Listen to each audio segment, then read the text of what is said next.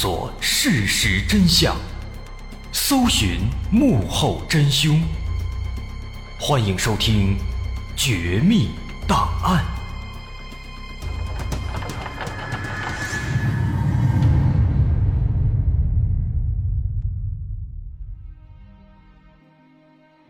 还原事实，探索真相。欢迎来到今天的《绝密档案》，我是大碗。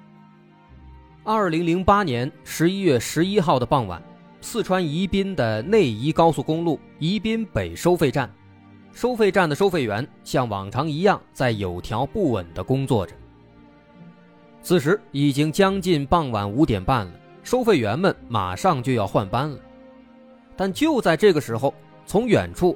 走来了两个衣着怪异的男子。两名男子，其中一人手里拿着一把枪，他一边走一边砰砰砰的朝天上连开三枪，在场的所有人都被吓了一跳。紧接着，另一名男子从怀里掏出一把长砍刀，二话不说，冲着收费站大摇大摆的冲了过来。他三下五除二把二号收费亭的玻璃打碎。然后破门而入，恶狠狠地逼迫收费员把钱都拿出来。而同时，另一名手里拿枪的男子也顺利进入了四号收费亭。不过，这名男子他的穿着非常奇怪，甚至可以说是相当的拉风，相当的亮眼。此人头戴一顶钢盔，戴着大墨镜，身上穿着一件老式的军装大衣，手上戴着白手套。还戴着红袖章和红领巾，好家伙，这个造型咱们可以脑补一下，那是相当的滑稽，就跟那个校园里边的仪仗队似的，就这样去抢银行了。后来这事发生以后啊，宜宾的老百姓都传开了，说有一个戴着红领巾抢劫的，穿的跟仪仗队似的。不过这个人呢，虽然他这个衣着比较奇葩，但是他办事儿啊，那是一点都不含糊，冲进来之后。拿着一把改装过的双筒火药枪威胁收费员，不慌不忙的在四分钟之内拿走了四万九千八百多元，之后迅速逃离现场。而且更奇葩的是啊，这名男子他在离开之前还专门凑到这个收费员的跟前，推了推墨镜，说了一句：“好好工作，好好收费啊！”就跟这个领导视察似的。说完之后呢，还对着这个监控摄像啊挥了挥手，之后他就出了门，翻过路边的铁丝网，向着山里逃走了。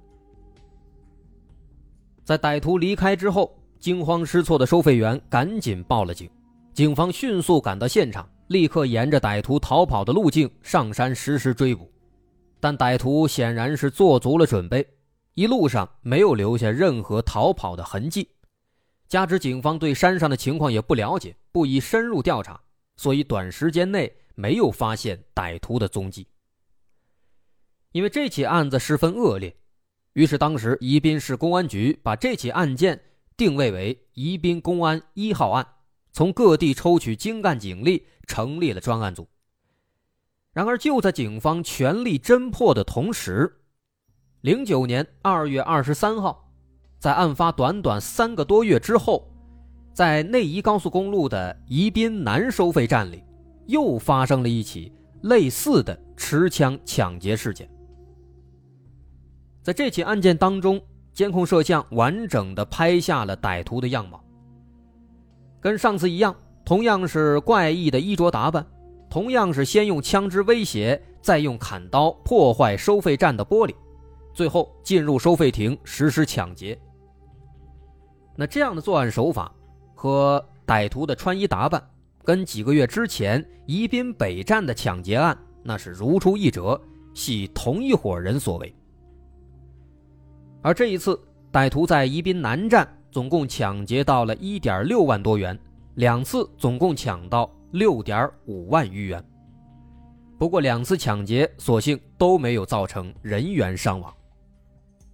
那么这两名劫匪究竟是谁呢？他们为什么要打扮成这个样子呢？这个人啊，其实很有意思。您别急，咱们慢慢来说。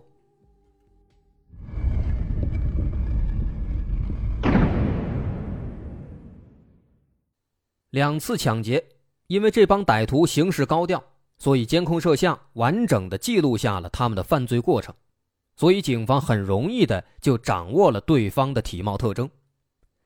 警方一方面对他们的逃跑路线进行研究，另一方面对其他的高速收费站进行严密布控，防止再次作案。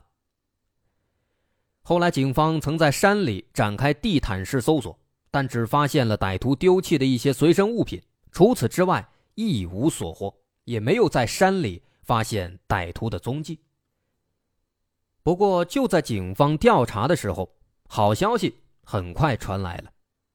在案发一个多月之后的三月二十八号，专案组在宜宾市宜宾县的安边镇设卡盘查的时候，意外的。发现了两名男子，这两名男子非常可疑，他们的体貌特征跟监控录像当中的歹徒非常相似，于是警方迅速把他们拿下，带回了局里。在简单审讯之后，这俩人很快承认那两起抢劫案就是他们犯下的。其中最主要的，这个主犯的名字叫做吴勇，而在吴勇的供述之下。很快，他的一些其他的同案犯，包括张志顺、魏华松、田云涛等人，也相继落网。后来，吴勇说，他们之所以会被抓，是因为接下来他们打算抢劫水麻高速的收费站，这次呢，准备去踩点，结果一不小心就被警方给发现，并且抓住了。那现在，吴勇已经落网，他对自己的犯罪事实供认不讳。按理说这事儿呢也就该结束了。的确，这起案子到这儿呢确实结束了，但是在警方后续的讯问过程当中，他们也有了更加惊人的发现。原来，在这个吴勇的背后，远远不止这两起抢劫案件。从两千年以来，他犯下了八起惊天大案。除了抢劫之外，两千年五月。吴勇持刀将其战友郭某杀害。零一年十月十六号，吴勇伙同陈泽奎、曾科等人抢劫宜宾正源药业公司的营业款，总计十一万。零二年七月十七号，吴勇和唐某分别持木棒、火药枪，将十二岁男童罗某残忍杀害。零三年九月十一号和十月二号，吴勇先后持枪袭击了驻宜宾某部队哨兵。和宜宾市某政府机关的执勤保安，致哨兵张某重伤。而最后的这两起案件，就是在当时很著名的宜宾枪击哨兵案和袭击市政府门卫案。而更让人大吃一惊的是，犯下这么多的惊天大案的这个吴勇，他居然是一个靠捡破烂为生的流浪汉。说这个人呢，其实从刚刚那个穿衣打扮上，咱们就能够看出来，确实他非常的奇葩。有人这么形容他说，他的一生是战斗的一生，也是表演的一生，甚至是山顶洞人的一生。这个形容很有意思。为什么说是战斗的一生呢？因为这个吴勇他之前当过兵，但后来呢又开始大开杀戒。这跟战斗都有关系。那为什么是表演的一生呢？因为这个人啊，他有着远大的志向，他希望能够护国安邦，能够成为一个天才。但是后来呢，他认为要成为天才，首先要让自己变成一个神经病，变成一个疯子。所以他无时无刻的都在模仿神经病，模仿疯子，希望用这样的方法，用这样的表演。能够让自己真的就变成一个神经病，进而再进化成天才。那为什么还说他是山顶洞人的一生呢？因为这个人啊，他四处流浪，靠拾荒为生，与疯子为伍，与乞丐为伴。他所谓的家呢，就在一个山洞里，啊，可能连这个山洞都算不上，准确的说，应该是这个悬崖峭壁下面的一个一个裂缝。啊，可以这样形容，说他住的那个地方啊，勉强就能够容下一个人睡觉，稍有不慎翻个身，可能还会掉下去，就是这样的一个环境，所以说呢，叫他山顶洞人。他平时住在这样的山洞里，唯一的兴趣爱好是看书和写日记。哎，这跟别的很多犯罪分子也不一样。而且他写的这个日记呀，也是他的一大特色。咱们稍后马上会说到。说后来警方对他这个山洞做了搜查，发现在这个山洞里面，东西很简单，被褥，还有一些枪支等等作案工具。除此之外，剩下的大部分都是书，要么就是一些笔记本，都是他自己写的。但除了这些之外啊，还有一样东西很奇怪。什么东西呢？警方在这个洞里啊，发现了大大小小的十几面镜子。那这就很有意思了。你说他是山顶洞人吧，他还特别喜欢照镜子。虽然他跟乞丐为伴，跟疯子为伍，但是呢，他很注重这个个人的形象，这就很让人琢磨不透。不仅如此，二零零九年十一月二十四号。四川省宜宾市中院公开开庭审理吴勇的案子，在法庭上，吴勇的表现也非常的奇葩。说当时面对这个检方的质问，吴勇在那儿啊，大手一挥，慷慨激昂地说：“他说，我拒绝回答你的问题，因为你的指控并不完全准确。但是你可以判我死刑，我不会上诉。我要求你们。”今天判我死刑，以免拖延时间。我就是那种失去理智的人，因为我一直想发疯，我想成为一个疯子，因为有很多事情我都想不通。你看他说的这话，这一看他就不像个正常人。其实他的很多细节、很多行为都非常的奇葩，包括之前在被捕之后，侦查阶段，警方带他去指认现场，吴勇在那儿呢，也一直是嘻嘻哈哈。时不时的还比一个这个剪刀手的姿势，把警察气的都说不出话来。那么说到这儿呢，相信大伙肯定都好奇了，说这个吴勇，他怎么这个样呢？这也太奇葩了，他究竟是个什么人啊？他到底经历了什么，才会变成今天这个样子呢？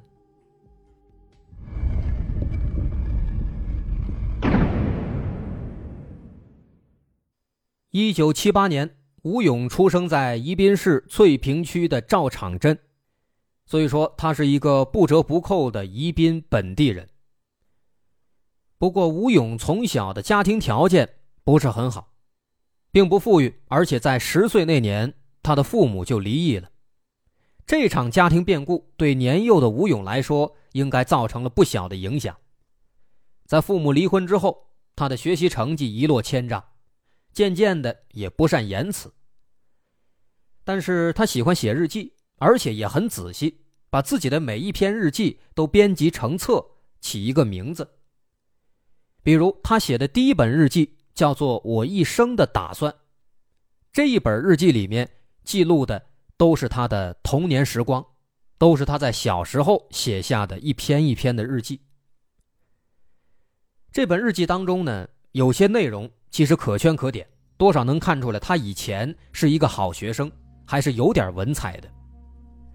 比如他描写自己家里的老房子，有一句是这么写的：“在那稀疏的树木中间，有四间破烂的土瓦房，这便是我童年的家。”你看这话，这写的听起来啊，还真有那么一点感觉，跟那个小学语文课本那个文风很相似，确实不错。而且不仅仅是文采啊，他的思想境界，从小时候开始就特别高。为什么这么说呢？咱举个例子，在他初二的时候，有一篇日记当中写了这样的一句话，他说：“我发誓，我绝对不能因为金钱扭曲我的灵魂，我要成为一名闪光的共产主义者，不愧于做一个真正的人而读书。”好家伙，你看这话写的，这跟很多革命伟人小时候写那日记那都差不多呀。而且他这感觉颇有那个保尔柯察金啊全书最后一句话啊那个味道很像。包括他的初中老师还找出来当年他给老师写的信，在信里有一段话是这样写的：为人类社会的全面进步，特别是当前人们最重要的事业。经济建设乃是我的理想，这决定了我必须学习科学文化知识。你看看这话，这哪像是初中的孩子写的话呀？这是多么远大的理想啊！但就是这个有着远大理想的吴勇，在上了高中之后，他的思想却发生了转变。因为当年父母离婚，吴勇当时的成绩呢受到影响，一落千丈。虽然他从小爱学习，是一个好学生，他很清楚学习很重要，但是因为家庭原因，他始终无法专心，开始刻意的去逃避现实。因此后来在初中的时候，他不得不转了三次学，甚至还复读了一年，才让他顺利的以优异的成绩考上了高中。而这次复读的经历，也让逐渐长大的吴勇深刻的认识到，一个人的头脑就算再聪明，也要靠读书才能成才，才能得到认可。于是从那以后，他开始变得更加热爱读书，但他读的书跟别的孩子还都不太一样，他读的都是一些红色书籍，像是毛泽东选集、马克思、恩格斯选集等等这些。其实这些书呢，全都是来自他的爷爷。他的爷爷很厉害，是一位抗战老兵。由此不难发现，他的爷爷对他应该是有比较深刻的影响的。在一九九六年九月，十八岁的吴勇考入了宜宾第四中学。涉世未深的吴勇由此第一次来到了大城市宜宾。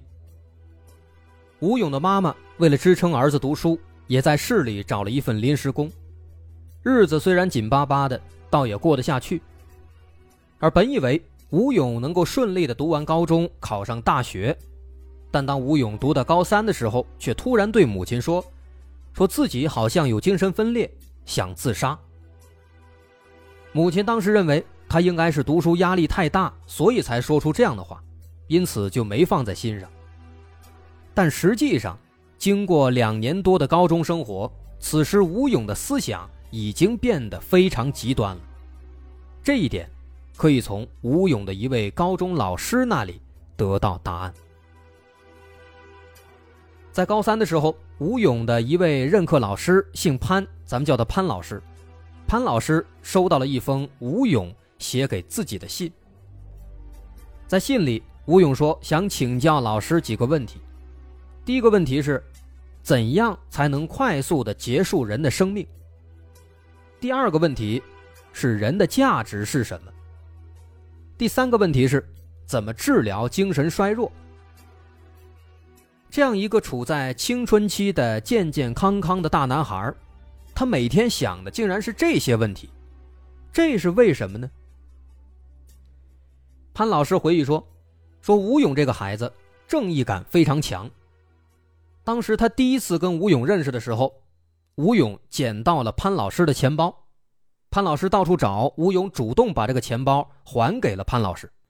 从那个时候开始，潘老师就发现这个孩子心地善良，正义感非常强，于是后来呢，对他就比较照顾。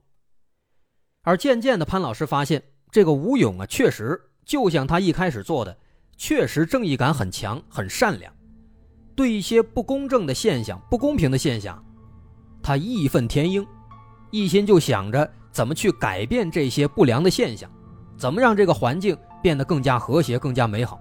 他天天想这个，以至于后来呢，有一次他写了一篇文章，叫做《目睹四中之怪现状》，洋洋洒洒的写了五页纸，批判这个学校对学生收补课费。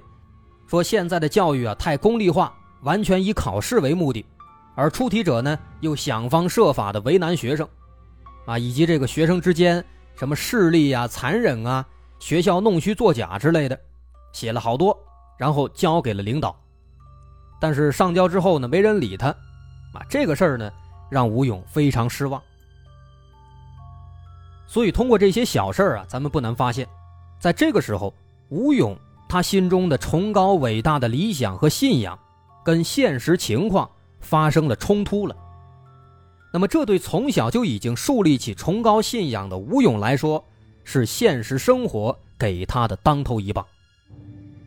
因为从小开始，他在书里读到的那都是致力于人类社会的全面进步，都是做一名闪光的共产主义者，都是为了全社会而奋斗。在他的这个认为当中，他的想象当中，他会想当然的认为说，我们的世界啊，就是如此的美好，就是如此的和谐。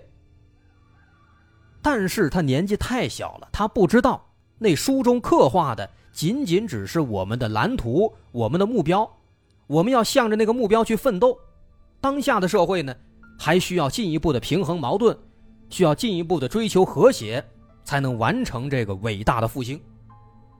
但是呢，年纪尚轻的吴勇他不懂这一点，所以这个书本和现实当中的矛盾，让他的内心非常复杂，非常纠结。说白了，因为这些他所认为的一些不公正的事情。让他对这个社会、对他的一直以来的信仰产生了动摇，产生了迷思。所以当时在日记里，他写了一段这样的话：“他说，各种主义、各种思想、各种人生观、各种价值观同时充斥在我心中，不知取舍，不知何从，仿佛失去了信仰，没有了精神支柱。就这样，渐渐的。”随着自己这个内心当中这两边打架，来回矛盾，来回纠结，他就开始变得感觉很虚无，甚至一度想出家当和尚。他感觉哎呀了却凡尘，出了家了才能想开呢。但是再后来呢，他又想，感觉出家不行，应该解决不了，他就想死，想自杀，哎，就开始翻书找各种这个自杀的案例。也是在那个阶段呢，吴勇第一次写了一封遗书。就这样，一直纠结到了一九九九年高三的下半学期，吴勇最终选择了退学，放弃高考。之所以放弃高考，他自己内心纠结是一方面，另一方面呢，是因为家里太穷，家里的钱只够他上第一年大学的，所以最终他放弃了。后来，在一九九九年底，吴勇入伍去当了兵。但是后来没过半年，他就当了逃兵，又跑出来了。再之后呢，他找到了一位朋友，这个朋友叫唐方正。也正是因为这个唐方正，吴勇才犯下了自己的第一起命案。那么在这之后又发生了什么？这吴勇他为什么会这么奇葩呢？他后来还干了什么事儿呢？您别着急，这里面的故事还有很多。我是大碗，咱们稍后下节再来接着说。如果您喜欢，欢迎关注我的微信公众号，在微信搜索“大碗说故事”，点击关注即可。好，咱们稍后下节再见。